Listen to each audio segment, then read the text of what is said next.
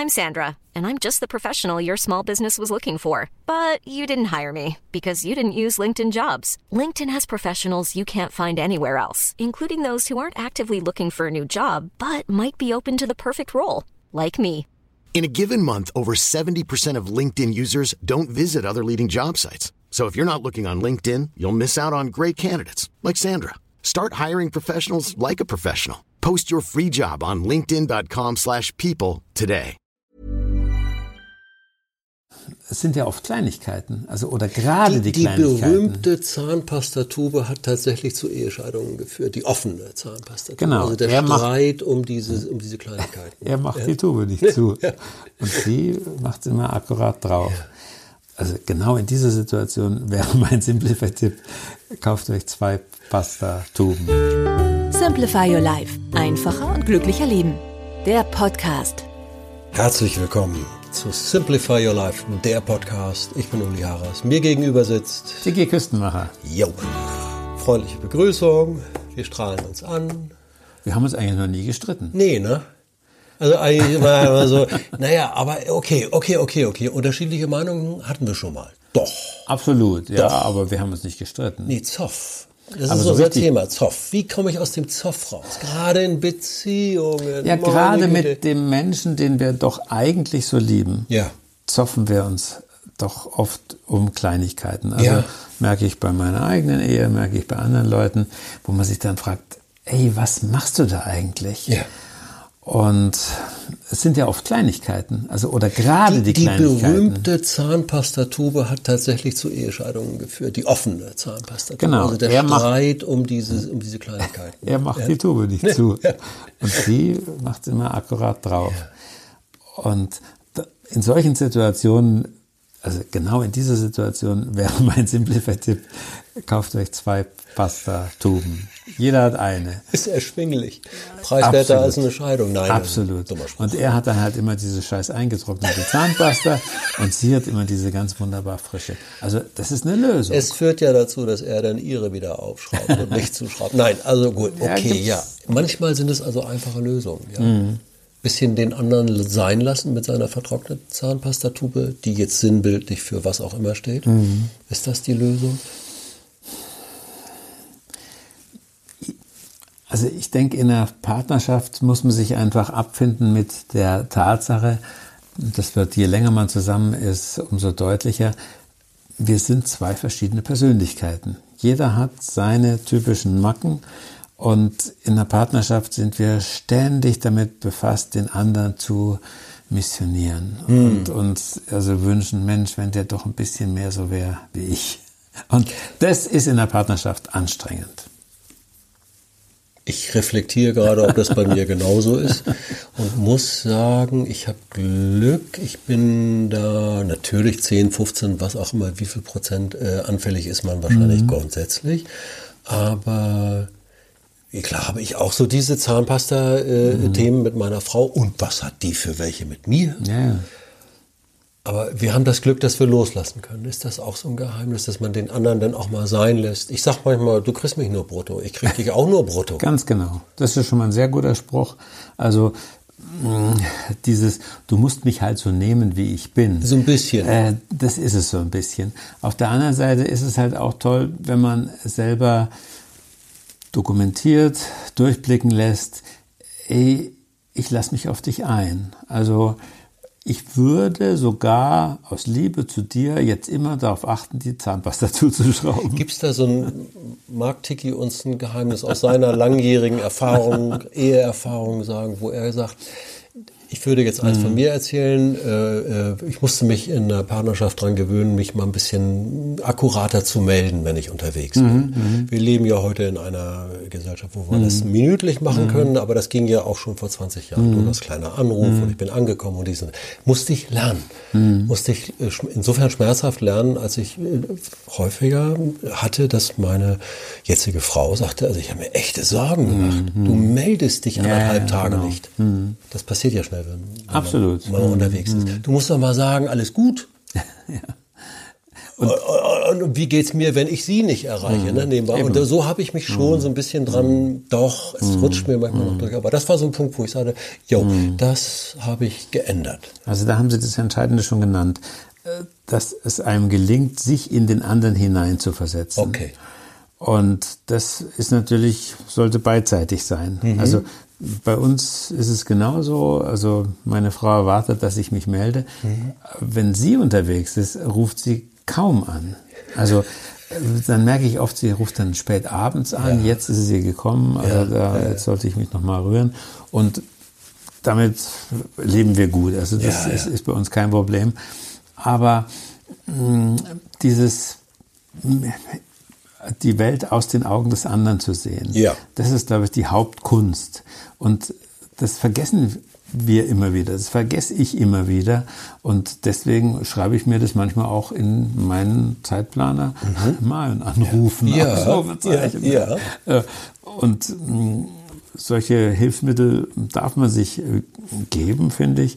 Also ich habe das kenne das auch so von von Geschäftsleuten, die dann in ihrem Smartphone da so so Einträge drin haben, äh, dass sie sich also mal bei, wieder bei ihrem Ehepartner melden. Jetzt frage ich mal, es gibt diese Zahnpastatuben-Themen, aber die können sich ja anhäufen. Also das klingt so lächerlich, aber es kann sein, dass es immer wieder, jeden Tag, so, w- wann ist es mal an der Zeit, dass ich das auch thematisiere, dass ich da auch mal rangehe, weil das ist ja so ein schleichendes Gift.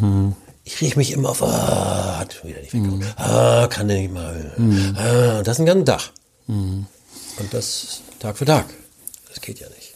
Also wir haben jetzt eine Sache vereinbart in unserer Beziehung, die heißt Faktencheck. Ausrufezeichen. Ah, ah, also wenn wir das denn? anfangen, uns zu streiten über irgendwas, Ja. ähm, also was haben wir damals vor zehn Jahren im, im Urlaub gemacht?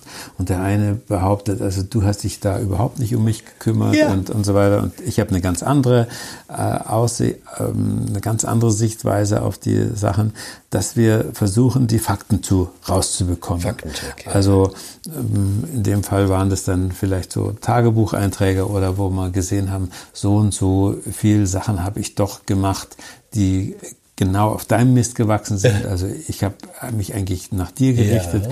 und mh, aber es streiten sich ja auch Leute da darüber, äh, wann hat äh, die Tante Erna Geburtstag.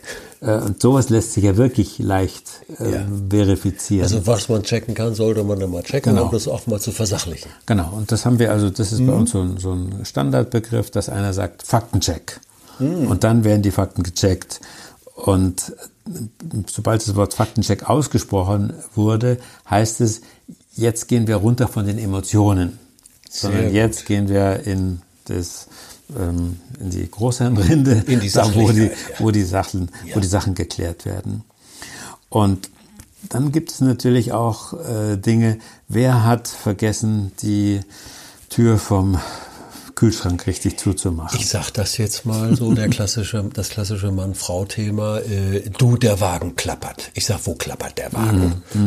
Und dann kommt gleich so im Hintergrund, wenn die damit ordentlich umgehen, würde der Wagen auch nicht klappern. Also, und dann einen Tag später, der Wagen klappert nicht. Ah, doch, bei mir hat er aber geklappert. So, ja, also Malheur. Dann kommt meine Frau, äh, ist auch passiert. Meine Güte, zwei kleine quakende Kinder auf dem Rücksitz und äh, äh, mitten in der Großstadt. Ich habe den Pfeiler nicht bemerkt. Also die ganze Beifahrertür eingedrückt. War dann auch mal der Grund, äh, sich mal um einen neuen Wagen zu kümmern. Wo, wo, sie ganz sch schlechtes Gewissen hatte. Wo ich dann wiederum so, komm, du bist gesund, alles ist gut, Ja, ja, ist nur genau. Blech Ja, und ist jetzt auch gut, der muss auch vom Hof. ähm, ich glaube, da reagieren manche Männer doch ein bisschen anders. Aber wenn Malheur passiert, meine Güte, ja.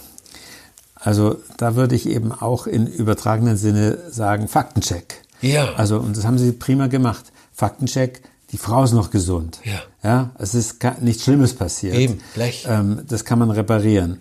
Das kostet so und so viel.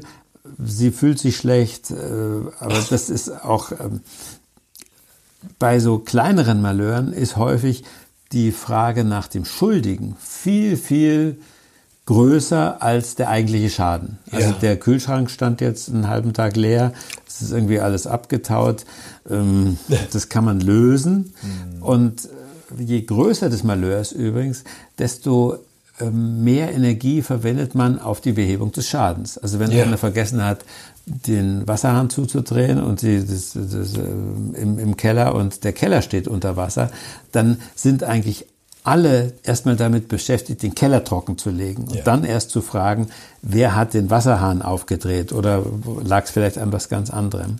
Und bei Katastrophen, kleinen und großen, besonders eben bei den kleinen, da sage ich immer, die Schuldfrage spielt jetzt überhaupt keine Rolle, ja. sondern lass uns den Schaden beheben, lass ja. uns das Auto reparieren, lass uns den Keller trocken legen, lass uns die, die Sachen im Kühlschrank verbrauchen und dann besprechen wir, wir reden nicht über Vergangenes, sondern wir reden über die Zukunft. Wie, wie kann man es vermeiden? Wie kann man das in ja, Zukunft genau, vermeiden? Genau, genau, Und mh, hm, also die Schuldfrage bringt eigentlich sinnlos. sofort Gift in ja, eine Beziehung. Ist auch völlig sinnlos.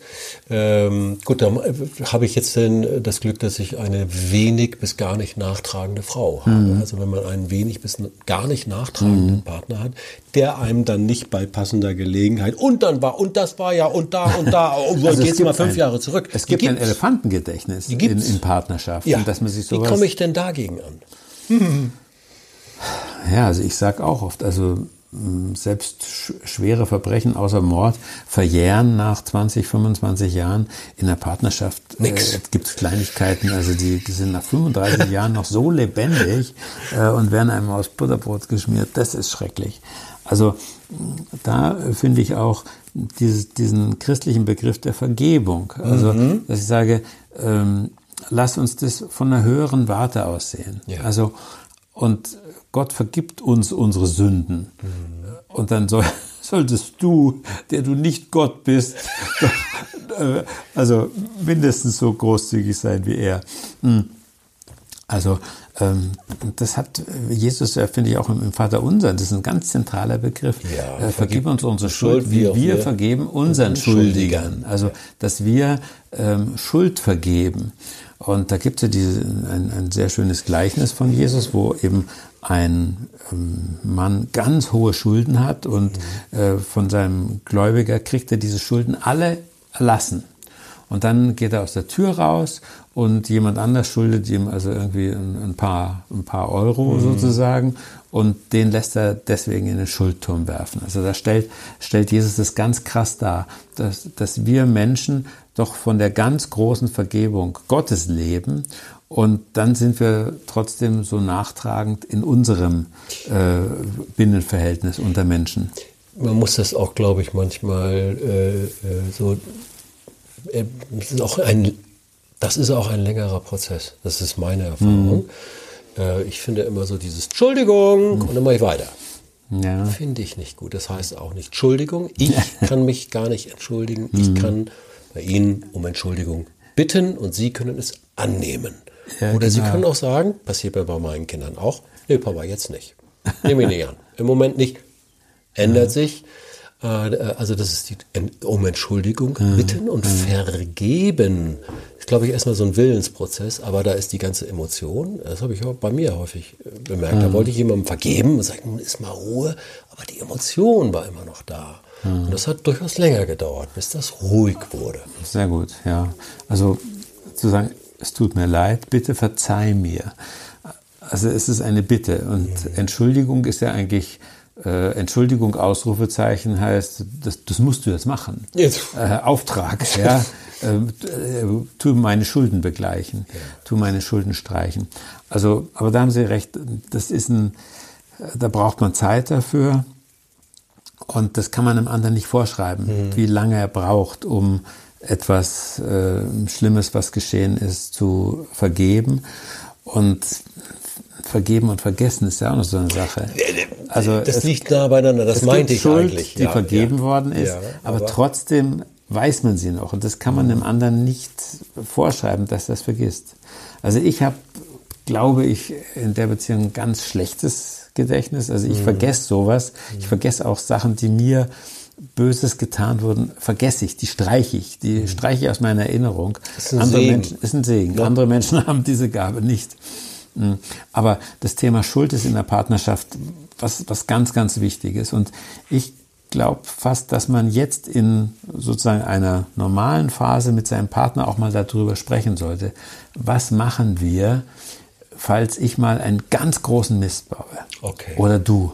Das ist eine gute Idee. Haben wir das Zeug dazu, ja. in unserer Partnerschaft uns das zu vergeben? Also bis hin zum, zum allerkrassesten, äh, zum Seitensprung. Mm, man kann jetzt dem anderen keinen Freifahrtschein geben. Nee, nee. Mm, aber mm, ich finde, das so ein ganz guten, ist auch wieder ein Faktencheck. Haben wir in unserer Beziehung diese Ressource, also diese ja. Möglichkeit, diese innere Energie, dass wir dem anderen auch etwas sehr Schlimmes möglicherweise verzeihen würden. Abschließende Frage, wenn wir jetzt schon so mhm. tief gerutscht mhm. sind, dann kriegen wir es auch noch zwei Minuten länger hin, weil das ist dann ja auch häufig diskutiert. Mhm. Muss ich mit meinem Partner auch die, äh, die Dinge, die mal schief gehen, wo ich sage, ich will jetzt nicht sagen, große Geheimnisse aufbauen, mhm. aber muss ich alles erzählen? Ähm, muss ich alles auf den Tisch packen? Äh, was ist auch es gibt viele Paartherapeuten, die sagen, mhm. nee, diese schonungslose Offenheit und Ehrlichkeit und alles auf den Tisch packen, ist gar nicht immer mhm. nur gut. Mhm. Kein Plädoyer fürs Lügen. Ich sage manchmal, ich muss ja nicht alles sagen. Mhm. Lügen möchte ich nicht. Mein Partner mhm. möchte ich nicht anlügen. Aber ich muss nicht alles sagen. Ähm, zumal wenn es sich um, um peinliche Ausrutscher mhm. handelt oder dergleichen, wo ich sage, nee, also das äh, äh, würde ich hätte hätte Fahrradkette. Ich ja, würde auch nichts mehr dran ändern können. Nee, da würde ich Ihnen recht geben. Also da würde ich auch diesen Therapeuten recht geben, äh, denn es gibt tatsächlich auch in der Partnerschaft ähm, jemand, der untreu geworden ist und der das dann dem anderen Partner hinpackt, ja, ja. Äh, und jetzt da was geklärt haben möchte. Ähm, also ich glaube, in einer Partnerschaft dürfen Partner auch Geheimnisse haben. Also sie dürfen ein Eigenleben haben und der andere muss nicht das Tagebuch ja. im übertragenen ja. Sinne oder im wörtlichen Sinne des anderen lesen dürfen müssen ich denke mal, Konflikte, die so tief sind, wo es dann auch letztendlich dann um Trennung geht, mm, äh, mm. die wird man eh nicht unter den Tisch kehren können ja. und verheimlichen können. Mm. Ähm, ähm, aber ich, ich, ich glaube, dass man so ein bisschen sehr, hat auch was damit zu tun, sich in den anderen hineinzuversetzen. Mhm. Ne, was tut das mit dem? Was? Ja. Und ist das förderlich für die Zukunft? Ja, ja. Also der, Ganz dünnes Eis. Ne? Ja, ja. Aber Michael Lukas Möller, das war ein großer Paartherapeut, der mhm. nicht mehr lebt. Der hat immer gesagt, ein Paar lebt in zwei Wirklichkeiten. In der Wirklichkeit von ihm und in der Wirklichkeit von ihr. Schöner Gedanke. Und jede dieser Wirklichkeiten ist für den jeweiligen richtig. Und wir versuchen dann äh, häufig die Scheunentore da sehr zu öffnen und zu sagen, nee, das muss ich doch angleichen. Der eine muss genau dasselbe glauben und tun und machen wie der andere. Nee, also in einer guten Partnerschaft kann man dem anderen auch seine Persönlichkeit lassen und ist damit zufrieden, dass er sich für mich geöffnet hat. Aber er hat auch noch ein, ein Eigenleben. Und ich muss nicht da in seinen Vorgarten, in seinen Hintergarten komplett eindringen, sondern ich kann ihm einen Teil in seiner Persönlichkeit lassen, wo er für sich alleine ist. Schönes Schlusswort. Herzlichen Dank, Werner Tiki Küssenbach. Gern geschehen.